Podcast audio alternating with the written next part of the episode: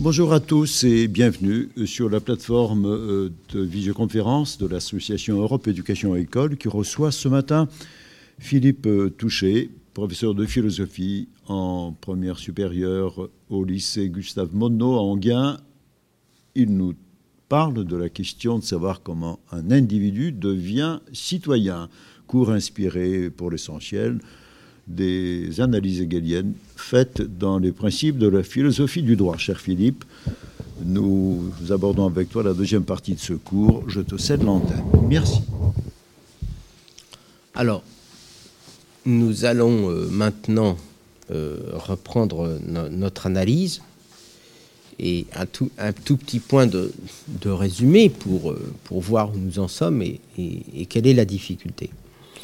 Dans le rapport entre l'individu et le citoyen, je vous l'ai dit, il y a euh, chez Hegel cette thèse selon laquelle, euh, finalement, la citoyenneté est un acte.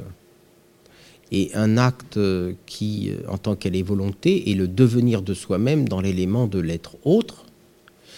Et donc c'est indistinctement un acte du citoyen vers l'État et indistinctement un acte de l'État vers le citoyen. Mais c'est là où précisément la construction de la volonté politique peut prendre des formes corrompues, des formes dérivées, en fait des formes abstraites. Car s'il est bien vrai que l'état de droit doit faire en sorte que les individus de particuliers de déterminer qu'ils sont deviennent et veuillent l'universel qu'est l'État, il est évident que si je replace cette nécessité dans l'effectif, dans l'esprit effectif, dans l'esprit objectif, c'est-à-dire dans l'histoire, tout état de droit étant par définition inscrit dans une historicité, il est confronté dans sa réalisation, dans sa réalisation politique, au fait que la particularité des individus peut tenir à leur participation ancienne à une forme différente du droit.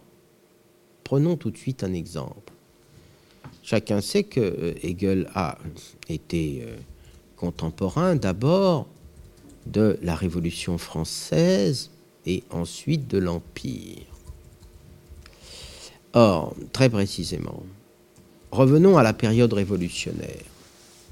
On voit bien comment la période révolutionnaire, c'est Hegel lui-même qui le dit, souhaite précisément, pour la première fois, constituer l'État sur le mode du concept c'est-à-dire que l'État ne doit plus être fondé sur euh, la personne du prince, sur euh, le pouvoir venu euh, d'en haut, sur les rapports de force, mais enfin sur le droit, c'est-à-dire sur l'universel, enfin devenu conscient de soi dans l'ordre politique. Donc, quelque part, la République française, ou en tout cas la Révolution française, met au jour la figure de la raison en, tant qu'elle devient consciente de soi, c'est-à-dire consciente d'être la réalisation de l'universel par le droit.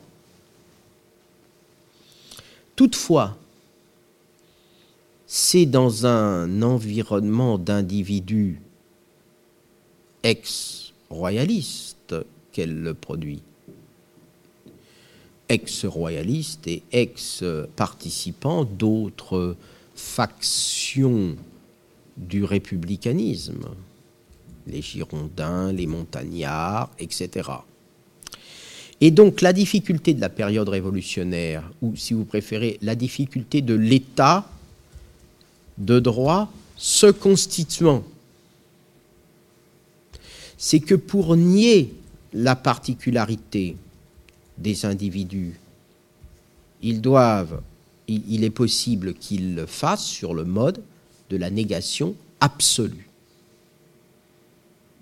Telle est la façon dont Hegel interprète la terreur, le moment de la terreur.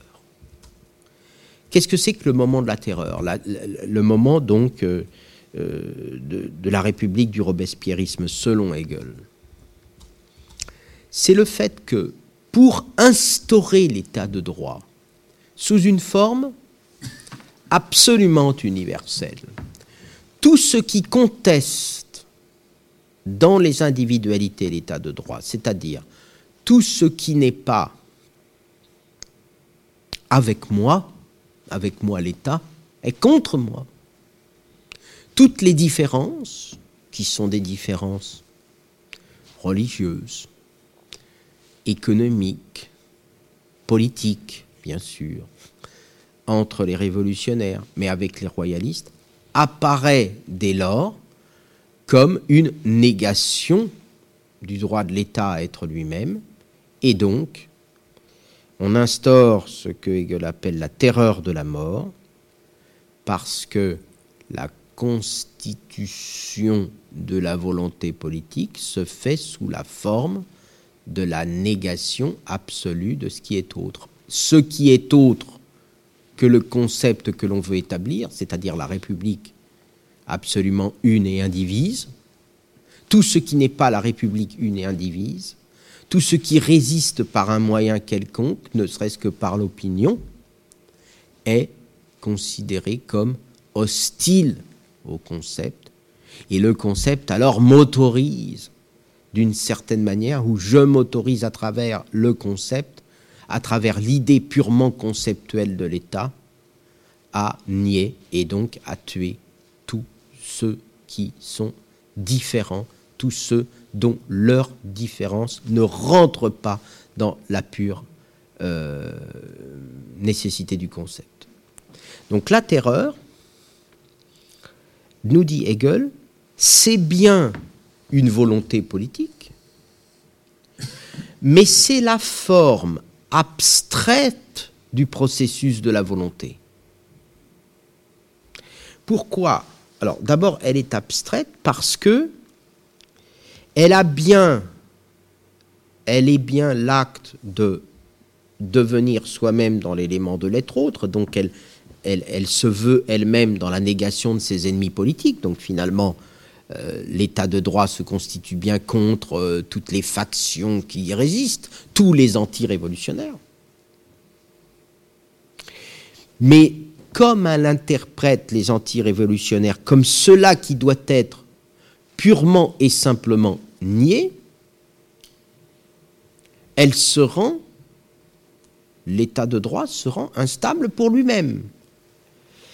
Hegel a des phrases très intéressantes dans la phénoménologie de l'esprit. Par exemple, à ce propos, il dit, à propos de la terreur, la négativité a envahi tous ces moments.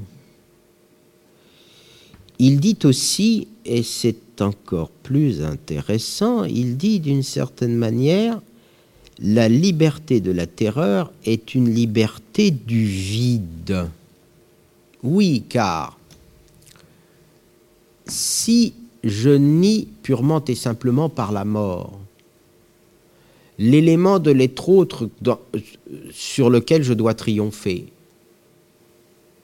si je nie l'autre purement et simplement dans son altérité, sans que cet autre ne puisse un jour reconnaître mon pouvoir, ben, je n'ai pouvoir sur rien, je n'ai rien nié, je suis pure négation, mais négation abstraite, et je n'ai en quelque sorte rien produit effectivement dans le vouloir.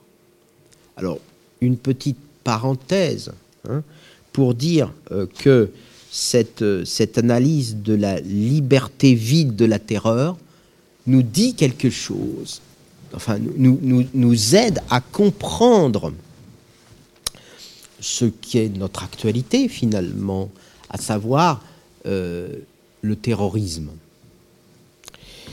Car enfin, qu'est-ce que c'est finalement que le terrorisme? Je, dirais que le, terrorisme euh, a la même forme spéculative que ce que Hegel dit de la terreur.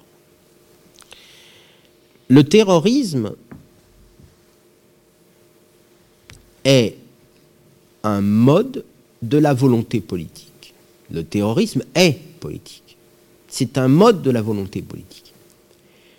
C'est un mode de la volonté en sens que il est, comme tout ordre politique, une manière de se vouloir soi-même dans la réalisation de l'effectivité de l'histoire et donc dans la volonté de nier, une fois de plus, les individualités rebelles et de créer un universel d'un certain genre.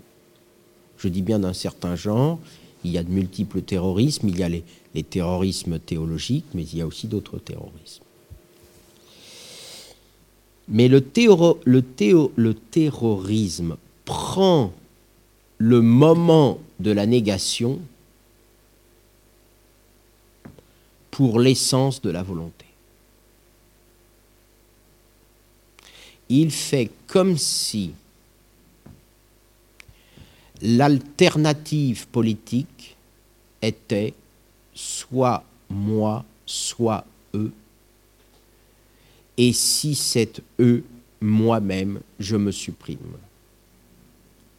Soit moi, soit eux, ce qui n'est pas avec moi et contre moi, et s'il y a des êtres contre moi, soit je les supprime, soit je me supprime nous avons là une forme abstraite, une forme d'entendement, va dire Hegel, de la volonté politique, qui fait qu'en fait, la négativité est devenue, euh, dans l'esprit même de ceux qui veulent ainsi, de manière terroriste, elle est devenue le moment essentiel de la volonté. Ce que le terrorisme ne voit pas, c'est que la volonté politique est une volonté qui se veut elle-même toujours ouverte à l'élément de l'être autre, et que si elle doit nier son autre, c'est aussi en tant que cet autre la nie elle-même dans sa forme immédiate. Donc à la fois, je transforme l'être autre pour le faire reconnaître euh, pour lui faire reconnaître l'ordre du concept, mais l'être autre également me transforme. C'est-à-dire que je suis transformé par l'autre que je transforme. Et cela, la thèse du terrorisme ne le comprend pas.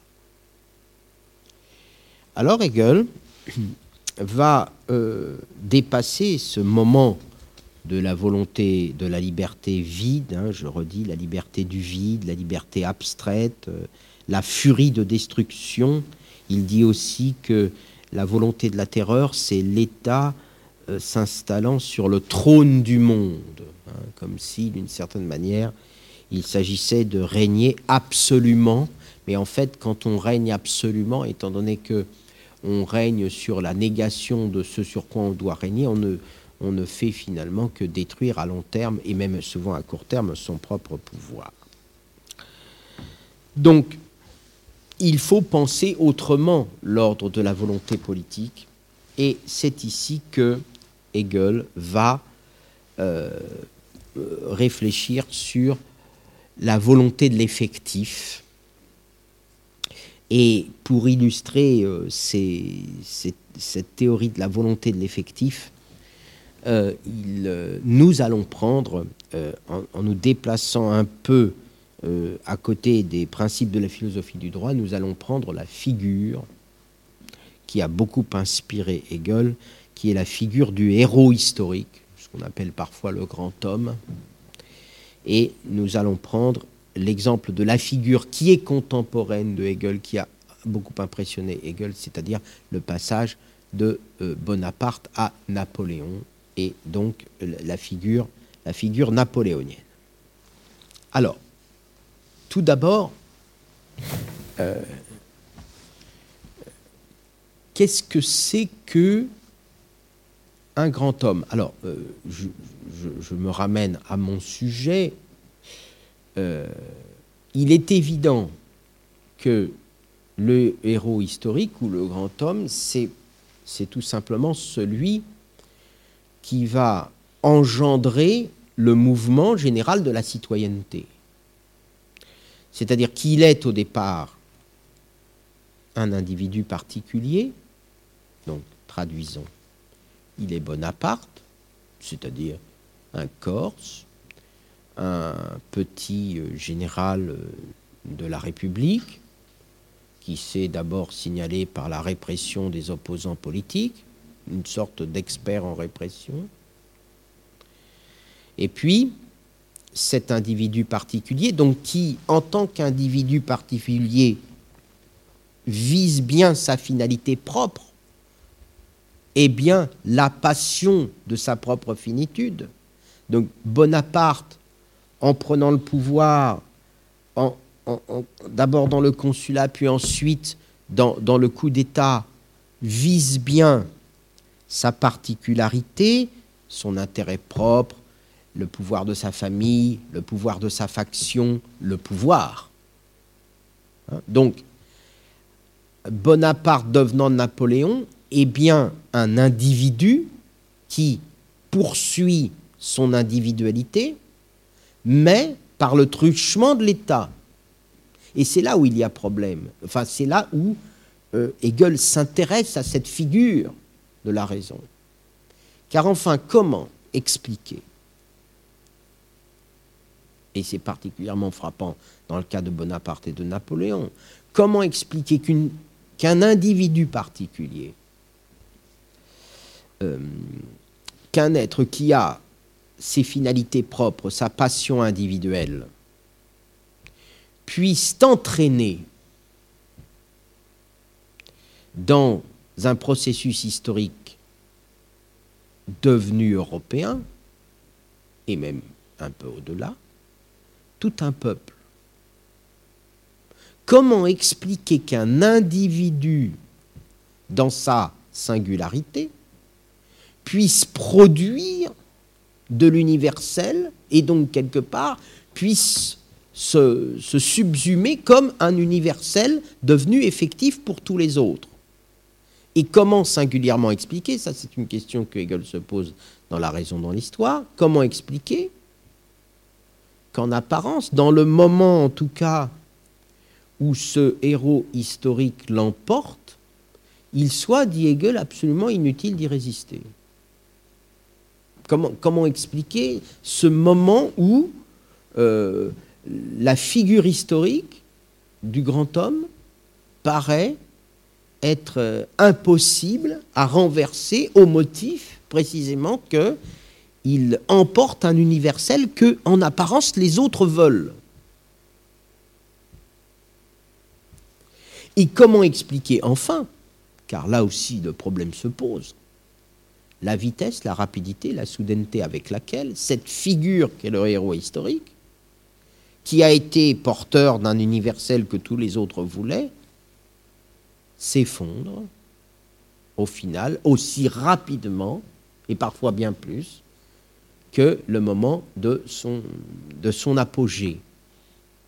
Comment expliquer donc que lui qui a pu être porteur d'un universel puisse non seulement être autre chose que son individualité, que pourtant il défend en permanence dans son action, et comment expliquer qu'ensuite cette individualité ressurgissent, d'une certaine manière, le perdent. Donc, la figure du grand homme nous dit quelque chose de ce qu'est la volonté politique en général.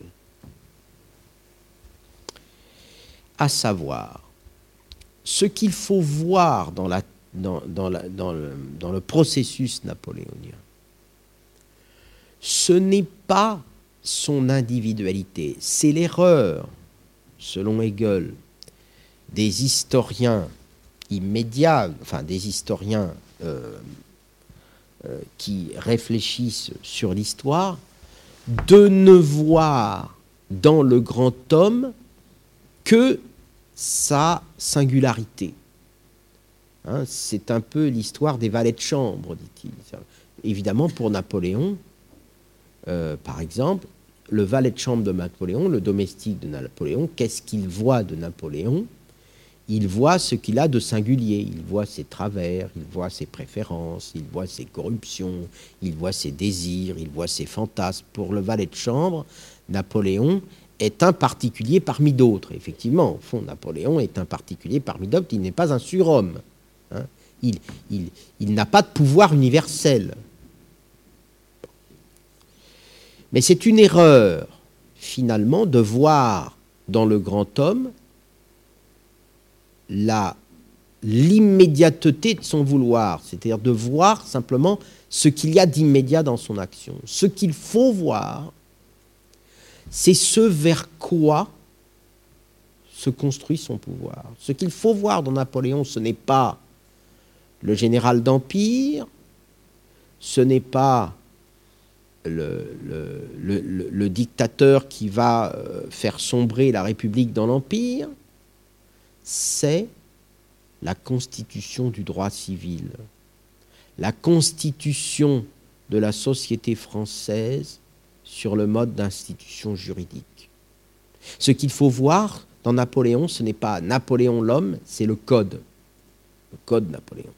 Autrement dit, l'individu Napoléon poursuit certes sa particularité, c'est-à-dire son intérêt, mais il le fait en réalisant un universel dont il n'a pas nécessairement lui-même conscience comme étant l'universel qu'il réalise. Ou plutôt pour lui, il n'y a plus de différence entre la singularité de son intérêt et l'universel, c'est-à-dire le droit, le code, par exemple, qu'il met en œuvre. Autrement dit, la volonté napoléonienne est une volonté rationnelle en tant qu'elle s'est incarnée dans un particulier. Et c'est parce que c'est une volonté de l'universel qui s'est incarnée que non seulement elle est effective, mais qu'elle est suivie par le peuple. Donc lorsque le peuple suit Napoléon, lorsque les grognards protègent euh, le petit capitaine, lorsque les paysans sortis des campagnes profondes suivent Napoléon jusque dans sa conquête de l'Europe et du monde, ils ne font d'une certaine manière, nous dit Hegel, que se suivre eux-mêmes, ils ne font que suivre la figure d'un universel, dont il n'avait pas conscience tant qu'il n'avait pas vu émerger cette figure. Et par conséquent, ce n'est pas Napoléon qui est, d'une certaine manière, l'auteur du peuple napoléonien, ce n'est pas Napoléon qui est l'auteur de cette figure de l'universel qui va se répandre dans toute l'Europe, dont Hegel va voir la figure marcher euh, sur un cheval lorsqu'il écrit la fin de la phénoménologie de l'esprit. Ce n'est pas cette immédiateté-là qui compte. Ce qui compte, c'est qu'ils ont pris, c'est que le, héros historique a fait prendre conscience aux individus de l'universalité qu'il voulait, la nouvelle figure de l'universalité qu'elle voulait. Mais, précisément, en les amenant à prendre conscience de la nouvelle universalité qu'il voulait, ils ont, Napoléon, le, régime napoléonien, a y compris aussi fait comprendre aux individus qui l'ont suivi que leur individualité antérieure que les formes politiques royalistes ou républicaines auxquelles ils adhéraient jusqu'alors, que les préférences politiques ou religieuses, le monde, le monde politique auquel ils étaient attachés jusqu'alors, le monde ancien auquel ils étaient attachés, n'était pas une figure complète, qu'il lui manquait quelque chose. Et donc c'est en mettant à bas la figure antérieure de l'État qu'ils prennent conscience dans la volonté politique nouvelle que la figure antérieure dans l'État, de l'État, n'était pas l'universel. Ils prennent conscience que la figure antérieure qu'ils prenaient pour un universel ne l'était pas, qu'il n'était qu'une figure encore inachevée de l'universel, et donc le renversement de leur propre monde particulier en tant qu'il était ancien leur révèle la particularité autant que l'universalité de ce qui est à venir. Ils comprennent à la fois ce qu'il y avait de particulier en eux et ce qu'il y a d'universel en eux. Autrement dit, ils ont progressé dans leur liberté, puisque leur liberté est devenue à la fois en soi et pour soi. Ils ont compris politiquement ce qu'ils ne pouvaient plus être et ce qu'ils avaient à être, les deux parties étant d'une certaine manière indissociables dans le processus de la liberté. Donc, à travers cela, nous commençons à comprendre comment finalement la citoyenneté, qui est un processus, est un processus dans lequel il ne suffit pas de poser simplement la loi dans son universalité objective. Il ne suffit pas de créer des institutions, des tribunaux, pour produire un état de droit. Pour produire un état de droit, il faut que l'individu devenu citoyen veuille non seulement l'universel comme sa finalité propre, mais il faut que, en voulant l'universel comme finalité propre, il soit en mesure de voir son individualité comme un moment de cette universalité. Il faut qu'il soit en mesure de voir sa particularité comme un moment, comme un instrument de cette universalité qui est à venir.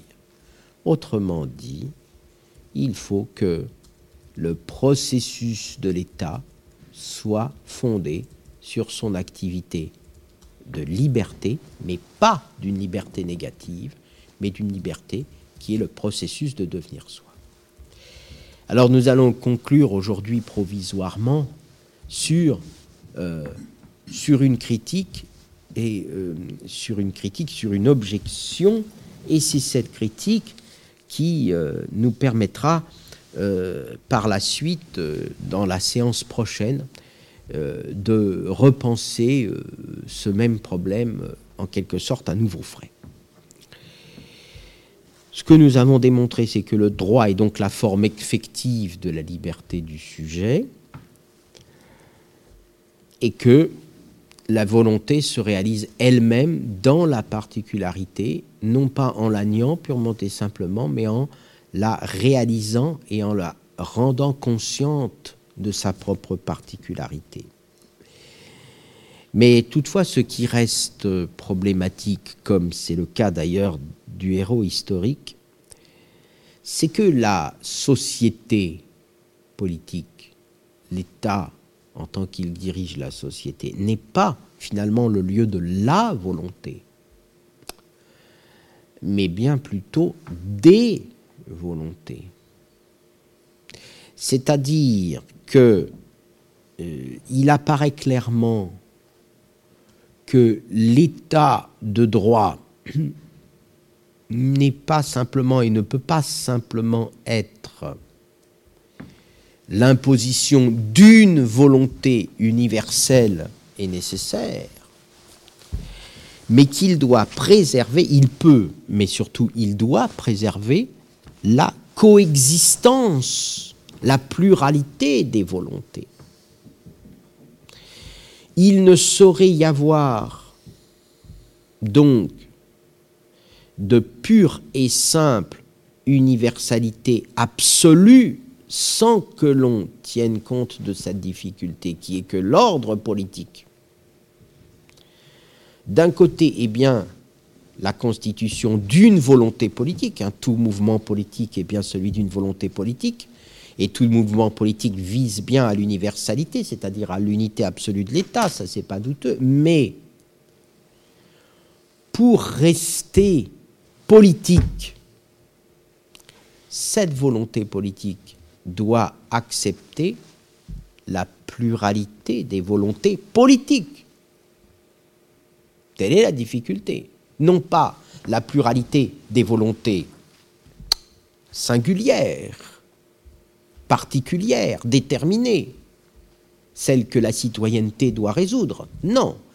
Mais qu'en est-il de la pluralité des volontés politiques, c'est-à-dire de la pluralité des volontés en tant qu'elles forment des en tant qu'elles forment des mouvements politiques, en tant qu'elles forment des conceptions de l'universel, en tant qu'elles forment, en tant qu'elles ont elles-mêmes une certaine interprétation de l'universel. Et qu'en est-il du droit? Bien sûr, quand on doit on peut et on doit reconnaître cette multiplicité des volontés politiques. Est-ce que cette multiplicité ou cette pluralité, pour reprendre l'analyse d'Anna Arendt, euh, des volontés politiques constitue finalement un obstacle au droit? On voit là qu'il y a un point d'achoppement qui va nous obliger à reprendre le problème sur de nouvelles bases, ce que nous ferons donc la prochaine fois. Merci beaucoup, euh, Philippe, pour euh, ton propos sur euh, les principes de la philosophie du droit chez Hegel, qui nous ont permis, qui nous a permis de suivre la complexité de ce passage, de cette transformation de l'individu jusqu'à son statut de citoyen ce n'est pas simple. J'aurais personnellement une ou deux questions à te proposer, mais peut-être que Jean-Pierre, euh, s'il souhaite euh, prendre le micro, il est prioritaire. Voilà, oui, merci Philippe. Alors comme euh, à un moment tu nous as un peu invité finalement à réfléchir aussi sur la, littérature, enfin en tout cas en, prenant un exemple, euh, je voulais proposer de, mon côté donc un, exemple qui est celui de euh, l'œuvre de Michel Tournier, donc Vendredi ou les limbes du Pacifique. Je voulais demander si c'était un bon exemple justement du, fonctionnement même de la volonté lorsque Robinson donc va être confronté à, vendredi, sa première réaction, c'est d'en faire un esclave. Et puis progressivement, euh, il va en venir à, reconnaître que c'est une, situation qui, ne mène à rien. Et il va euh, finalement en venir à, se comporter, ou en, tout cas à suivre l'exemple de, ce personnage, donc de, de, Vendredi, qui lui montre une autre forme de, de liberté. Voilà. Et je je me demandais si ce n'était pas justement l'image de ce que tu as, ce que tu as dit, euh, à savoir que euh, dans la volonté, on cherche à, se retrouver par la, médiation de, ce qu'on n'est pas. Voilà. Est-ce que ça serait un, exemple valable et qui pourrait servir aussi aux, élèves, donc à Charleville-Mézières? Merci. Alors, effectivement, c'est un exemple très intéressant. D'abord, euh, l'anecdote, c'est que Michel Tournier, avant d'être l'écrivain qu'il fut, a été professeur de philosophie. Donc, euh, euh, en effet, toutes ces, questions le traversent naturellement. Alors, en effet, je, vais, je vais aller tout à fait dans ton sens, mais je vais surtout essayer de rappeler pourquoi la question de Robinson Crusoe, en fait, est une question philosophique. En effet, euh, avant que Michel Tournier n'écrive ce palimpseste, donc il s'agit bien euh, pour Daniel Defoe de produire à travers Robinson Crusoe une certaine figure de l'ordre politique. Nous sommes en pleine philosophie libérale anglaise et la thèse euh, sous-jacente de Robinson Crusoe, c'est que, euh, du moins chez Daniel Defoe au départ, c'est que euh, l'individu, par ses forces naturelles, débarqué donc sur une île qu'il croit déserte, est en mesure de reconstituer, de constituer un ordre politique et une civilisation à lui seul. Donc Robinson Crusoe, c'est d'une certaine manière une, une fresque euh, de philosophie libérale qui pose que l'individu par sa volonté, peut produire la civilisation et d'une certaine manière et d'une certaine manière l'État. Et euh, Robinson, euh, lorsqu'il rencontre donc vendredi, finalement, il rencontre un législateur. Et vendredi va être l'objet, d'une certaine façon, de sa législation. Bon. Alors lorsque euh, Tournier réécrit ce texte, bon, il commence déjà par euh, décrire la défection de l'individu qu'est la solitude de, de Robinson. C'est-à-dire que dans le début du roman, l'isolement de Robinson, c'est-à-dire que l'absence de l'autre, défait son identité. Donc dans la réécriture de vendredi, on a là quelque chose, on a quelque chose de très, de très dialectique ou de très hegelien, si, tu veux, qui est que euh, Robinson cesse d'être l'individu qu'il est du fait même qu'il n'y a aucun autre pour attester de son individualité. Il finit même par rêver que ses membres se détachent de son corps, etc. Mais d'autre part, en effet, finalement, euh, le titre lui-même le dit, ce qui importe dans cette histoire, ce n'est pas Robinson, mais c'est vendredi. Donc cette idée, c'est que vendredi, c'est-à-dire l'autre, le tout autre, le sauvage, non seulement n'est pas celui que l'on peut réduire en esclavage, mais c'est celui qui va permettre à l'existence de Robinson de redevenir une existence humaine, donc politique. Donc en effet, oui, je ne deviens l'être humain, c'est-à-dire l'animal politique que je suis, que par le truchement de l'autre, avec cette difficulté, bien évidemment, que je ne peux accepter l'autre dans l'ordre politique que sur la base d'une égalité entre lui et moi. C'est toute la difficulté. Si je ne pose pas le principe de l'égalité et donc du concept du droit d'une certaine manière comme le préalable à la relation à l'autre, eh bien, je ne suis pas, je n'atteins pas seulement l'autre, je ne réduis pas seulement l'autre en esclavage, je m'atteins moi-même. Hein? Robinson est atteint, est finalement atteint par sa propre incapacité initiale à produire le droit comme le préalable à la relation à l'autre homme. Pour ma part, j'aimerais, il nous reste 2-3 minutes, j'aimerais, cher Philippe, revenir un tout petit peu, euh, si c'était possible, pour nos élèves et pour nous-mêmes, sur la notion euh, d'éthicité que tu as évoquée rapidement et que tu as définie en disant la fameuse Sittlichkeit en allemand, l'éthicité euh, ou la vie éthique. tu as dit que ça formait un tout moral. cela me choque un tout petit peu que l'on euh, revienne au mot moral quand on parle de la vie éthique, parce que dans la structure euh, donc des principes de la philosophie du droit, euh, dans la première partie, il y a une réflexion sur le droit abstrait, deuxième partie sur la morale ou la moralité, la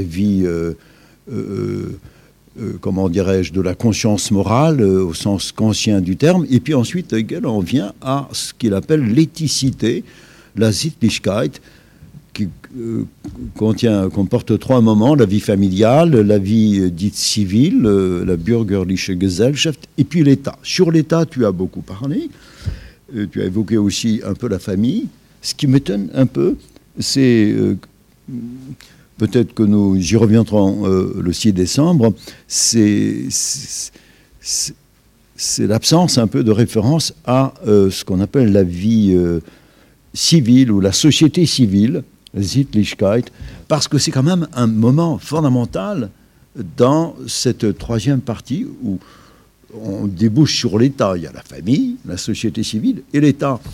Euh, l'individu euh, hegelien devient citoyen, mais il n'oublie pas de rester ce qu'il a toujours été quelque part. Et précisément, il me semble que c'est dans la société civile, c'est-à-dire là où on travaille, euh, où on se cultive, euh, où on va à l'école. C'est là que se réalise un peu cette part d'individualité qui est irremplaçable, même si elle est assumable au sein de quelque chose de plus général qui s'appelle le statut de citoyen.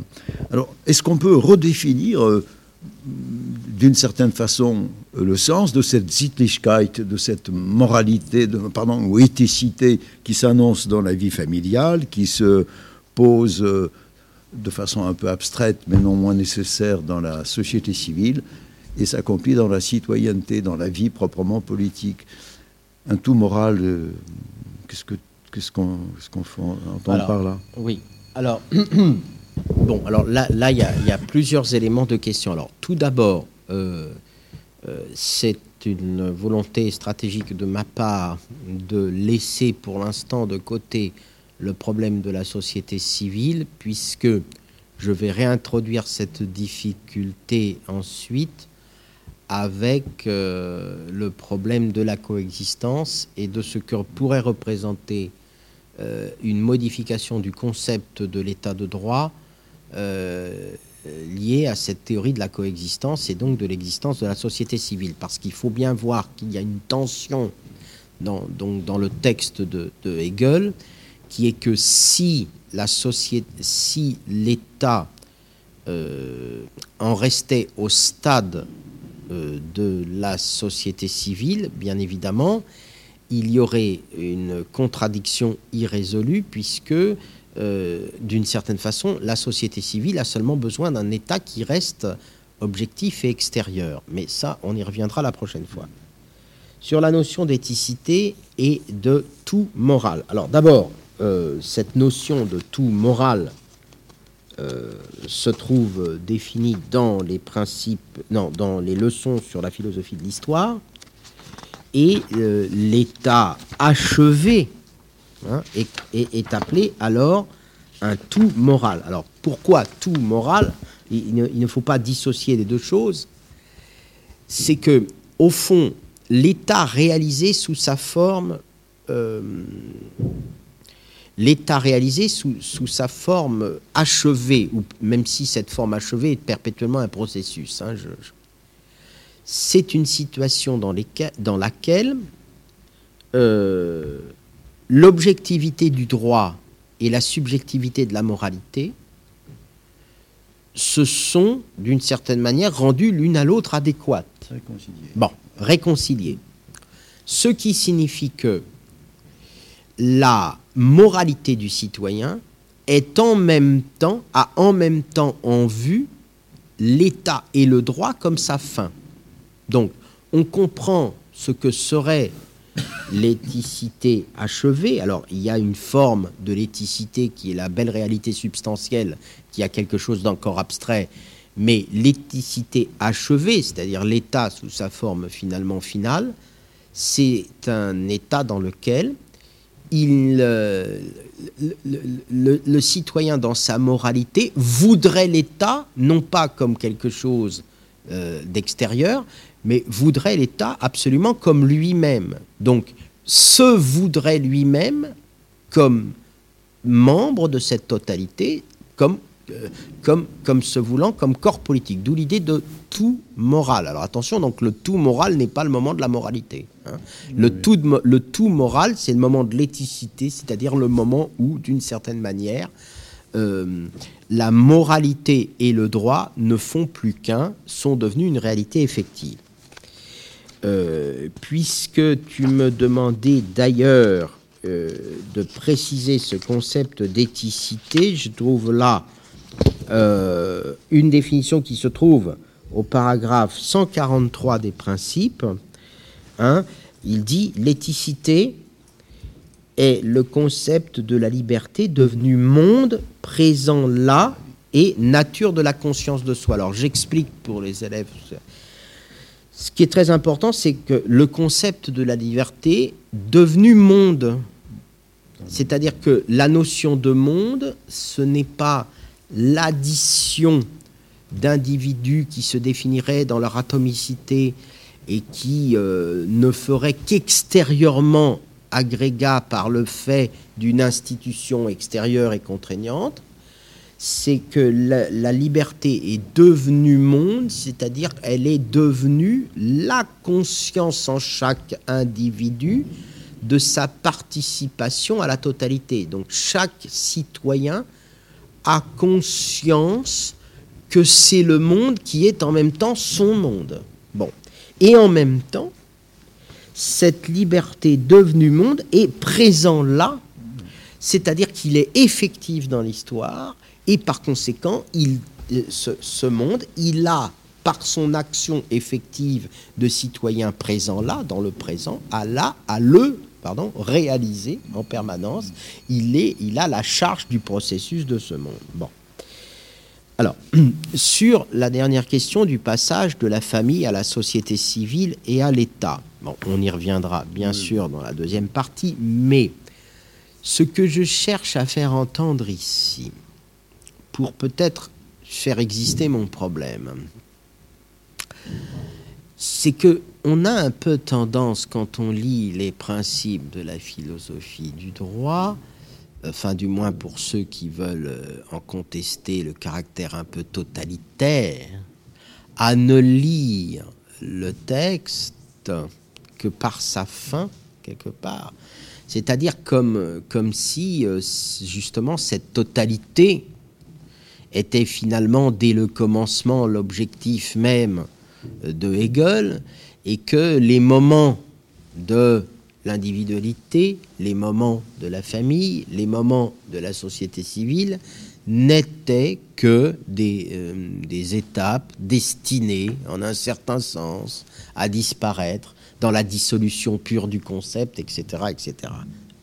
Or, il faut lire le texte en son entier et surtout s'apercevoir que pour Hegel, précisément parce que la volonté politique est volonté et vie de l'esprit, ce passage de la famille à la société civile dans laquelle effectivement l'individualité trouve sa place à l'État, ce passage est un, retour permanent rendu nécessaire par l'émergence des individualités toujours nouvelles, rendu nécessaire par l'historicité. Mais ce qui fait la différence, une fois que l'état de droit s'est achevé, ce n'est pas que les individus ont cessé d'être des individus déterminés. Donc l'État, une fois achevé, ne met pas fin à la société civile, par exemple, c'est-à-dire au système des besoins, à la réalisation des individualités. Il n'y met pas fin. Ce à quoi il met fin, c'est à la conscience que les membres de la société civile ont d'être en opposition avec l'État. Il met fin à la représentation d'une existence civile hostile à l'universalité de l'État. Mais il ne met pas fin à la vie de la société civile. En un certain sens, et c'est ce que j'essayais de faire entendre euh, avec la question de la pluralité, l'individu dans sa détermination ne disparaît pas avec l'instauration de l'État chez Hegel. Ce qui disparaît, c'est la conscience, c'est la représentation d'un individu, qui est une représentation d'entendement, qui fait que cet individu se pense et se croit comme hostile à l'État et à l'universel. Eh Irais-tu jusqu'à dire euh, que c'est dans l'intérêt de l'État bien compris euh, que de poser susciter, euh, laisser exister l'individualité en son sein comme en quelque sorte euh, capable de prendre des décisions qu'elle estime pas forcément hostiles à l'État.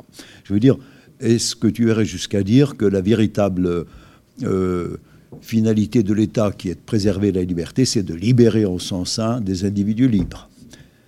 Des individus libres. Hmm.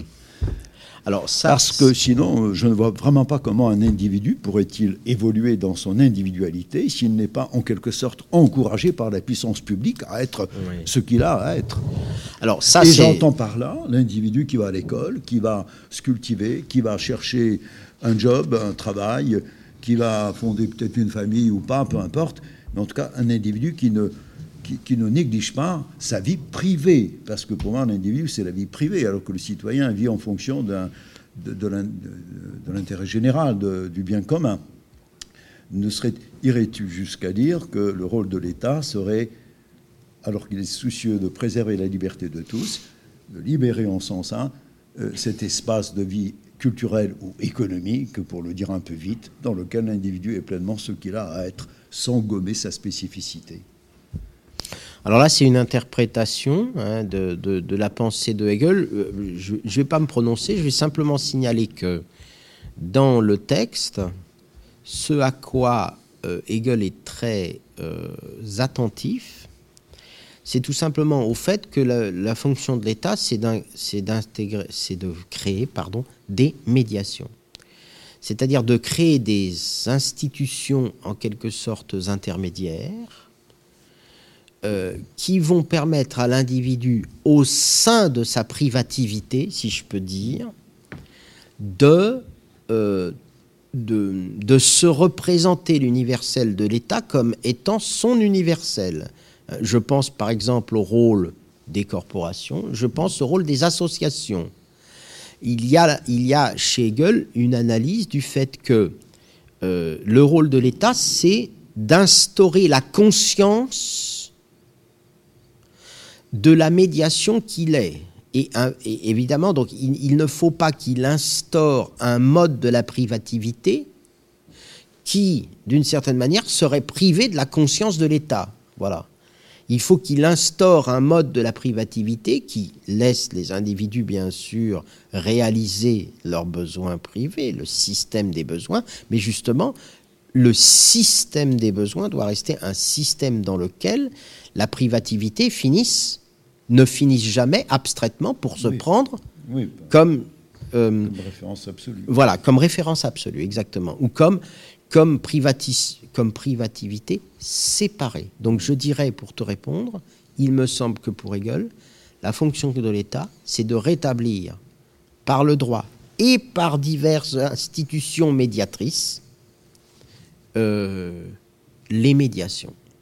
Et d'ailleurs, nous voyons bien dans, l'activité la plus, dans l'actualité la plus proche, que ce qui explique la crise de l'État, la crise politique dans laquelle nous nous trouvons, sans, juger outre, mesure, c'est bien que les instances médiatrices disparaissent.